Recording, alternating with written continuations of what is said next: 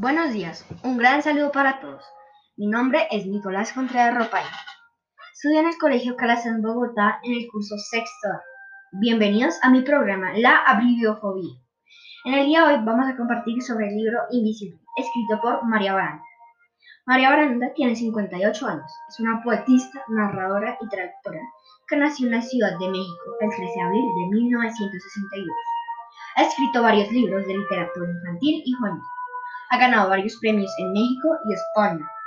Espero que con nuestro programa de hoy puedas conocer cómo fue la vida de Pascual y la de sus amigos mientras él estuvo invisible. Antes de empezar, les quiero contar cómo son los protagonistas. Pascual, quien es, el que narra el cuento, es un niño de quinto año, pero es muy buen estudiante y le gusta jugar fútbol.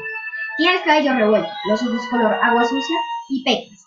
Gervasio es el mejor amigo de Pascual, juega bien fútbol y está enamorado de Catalina, la hermana de Pascual. Bulmaro ayuda a su papá y es buen amigo. Es arquero, pero como es gordo no lo hace bien.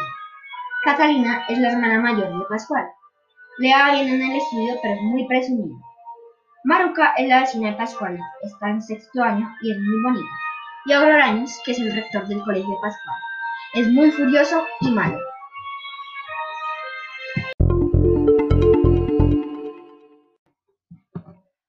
Ahora sí, les voy a hablar del libro. Pascual es un niño que siente que sus padres no le ponen atención, por eso quiere ser invisible y lo desea tanto que lo logra consumir.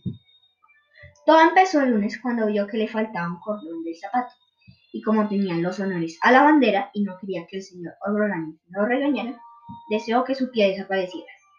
En la revisión, el señor Ogrolaño no se dio cuenta que a Pascual le faltaba un pie pero igual lo mandó a la dirección y donde lo empezó a regañar y como Pascual le tenía tanto miedo y temor, con todas sus fuerzas deseó desaparecer por completo y lo logró.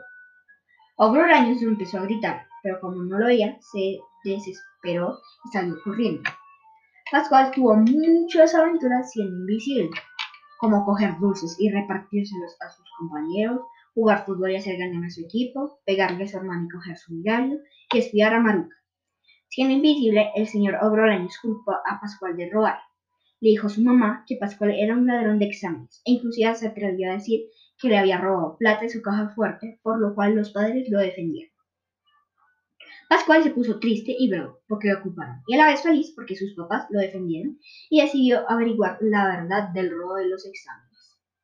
El día de los exámenes, Ogrolaños hizo un cambio en la prueba para poder descubrir quién los había robado. El ladrón cayó en la trampa había sido Bulmaro. Cuando Borolaños lo descubrió, Pascual estaba en la dirección y se dio cuenta que había sido su amigo. Al saberlo, buscó a Gervasio y a Bulmaro. Cuando les iba a contar, Bulmaro confesó que había sido él y se puso a llorar y les dijo que lo había hecho porque quería ganarse la beca para ayudar a su papá, porque se quedó sin trabajo. Bulmaro estaba preocupado porque lo iban a expulsar del colegio. Pascual le dijo lo, que lo iba a ayudar. Se fue corriendo a la dirección y cogió todos los exámenes. Les cambió el nombre dejando todos Burmar. En el salón, el señor Ogronaños gritó el nombre del ladrón de los exámenes. Pero Pascual los empezó a tirar al aire y se dieron cuenta que todos decían Burmar. Todos empezaron a gritar y a insultarse. La profesora le dijo a Pascual que gracias por la ayuda. Y él le dijo, pero soy invisible. Ella le dijo, para mí no. En ese momento al salón llegó el señor Salvatore, quien es el jefe de educación de ese país, y dijo que Aurolanes dejaría de ser el director del colegio y que ahora la directora era la señorita Pacheco.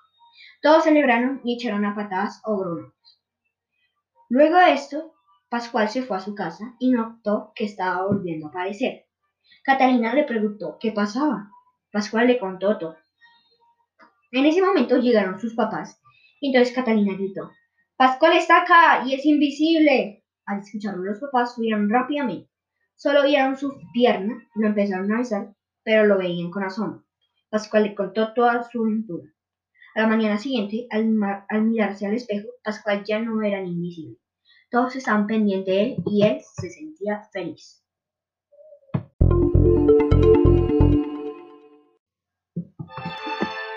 Aquí llega el final de esta aventura.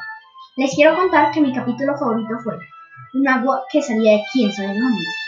En este capítulo se quedaron a patadas del colegio a Aurorán por ser tan mal rector, tratar mal a los estudiantes y culpar sin pruebas a Pascual de robar los exámenes y la plata.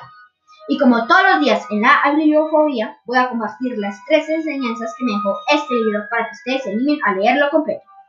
La primera es que siempre debemos escuchar a las demás personas, en especial a los niños. Ellos tienen algo que contarnos y compartirnos. La segunda es que nunca debes tratar mal a los demás y menos culparlos de cosas sin tener pruebas. La tercera enseñanza que me dejó el libro es confiar y ayudar a nuestros amigos. Espero les haya gustado nuestro programa de hoy. Gracias a todos mis oyentes y los espero mañana en otra aventura aquí en la Bibliofobia. Hasta la próxima.